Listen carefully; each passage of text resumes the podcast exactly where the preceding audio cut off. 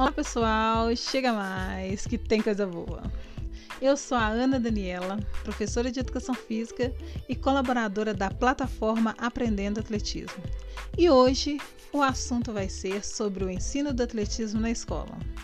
Você já teve medo de ensinar o atletismo e ser extremamente tecnicista? Esse modelo de ensino focado na dimensão procedimental ainda é bastante usado. Não deixa de ser um modelo, mas é muito limitado. Porque quando atingimos as três dimensões conceitual, procedimental e atitudinal, o aprendizado ganha significado. Rimou, hein? o que é importante? O importante é que o aluno, mais do que aprender o fazer, ele precisa conhecer o atletismo como um fenômeno mundial, que realmente é. E como ele está presente no currículo escolar, ele é desenvolvido pedagogicamente com o objetivo de formação de cidadãos. Existem algumas propostas pedagógicas para o ensino dos esportes e hoje nós vamos destacar uma delas, que é o Sport Education. Mandei bem no inglês agora, hein? Então, o Sport Education é uma proposta pedagógica que possui três objetivos gerais, que é formar um aluno competente, um aluno letrado e um aluno entusiasta. E desses objetivos, passa a existir mais 10 objetivos específicos. Será que o Sport Education é uma boa proposta? Será que vale a pena? Será que não vai deixar minha aula muito teórica e meus alunos vão deixar a dimensão procedimental de lado? Calma, não criemos pânico. Para contribuir com essa reflexão, o professor Gwendin Sene e a professora Sarah Quinzer Mattinsen realizaram um estudo implementando o Sport Education com o ensino do atletismo em uma escola pública, na cidade de Rio Claro, no interior de São Paulo, com uma turma do sexto ano. No estado de São Paulo, de acordo com o currículo, é no sexto ano que os alunos aprendem o atletismo. Por isso a escolha da turma.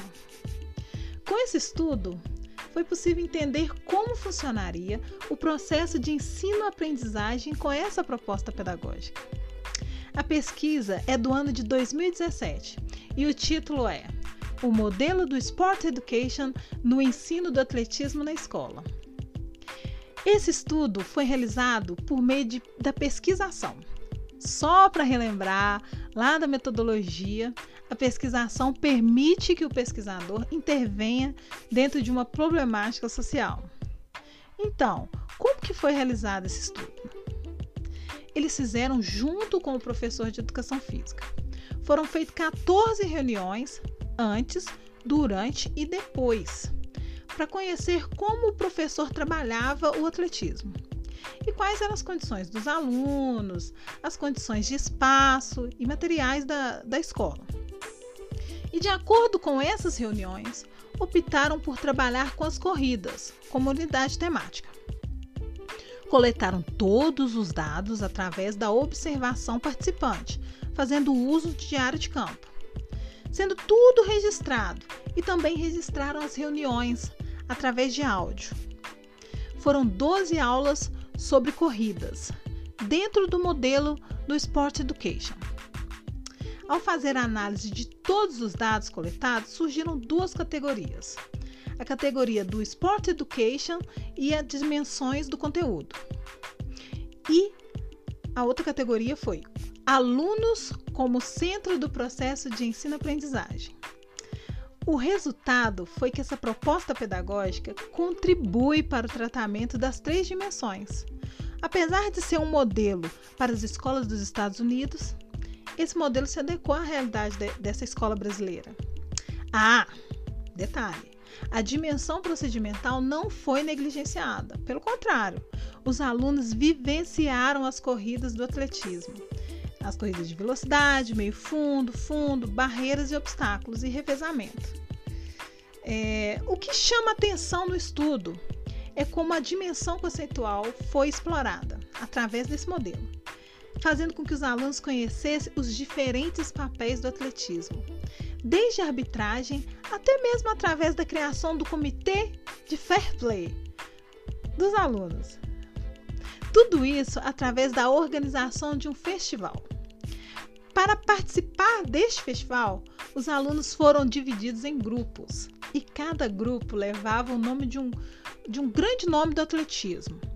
E isso fez com que os alunos pesquisassem sobre os atletas e assim justificassem a escolha do nome, chegando até trocar de nome por ficarem sabendo do uso de doping por um dos atletas. Acho que a equipe pensou: ah, vamos trocar de nome porque pegou mal. a pesquisa mostrou que mais do que implementar um modelo de outro país, como se fosse um copiar-colar, é necessário um planejamento prévio, um conhecimento das três dimensões, para que sejam trabalhadas juntas e não separadamente ao longo do processo. Pessoal, esse assunto de hoje foi muito bom.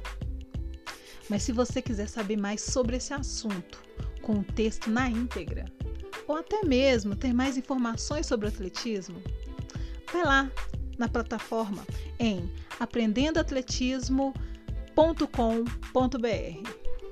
Até a próxima!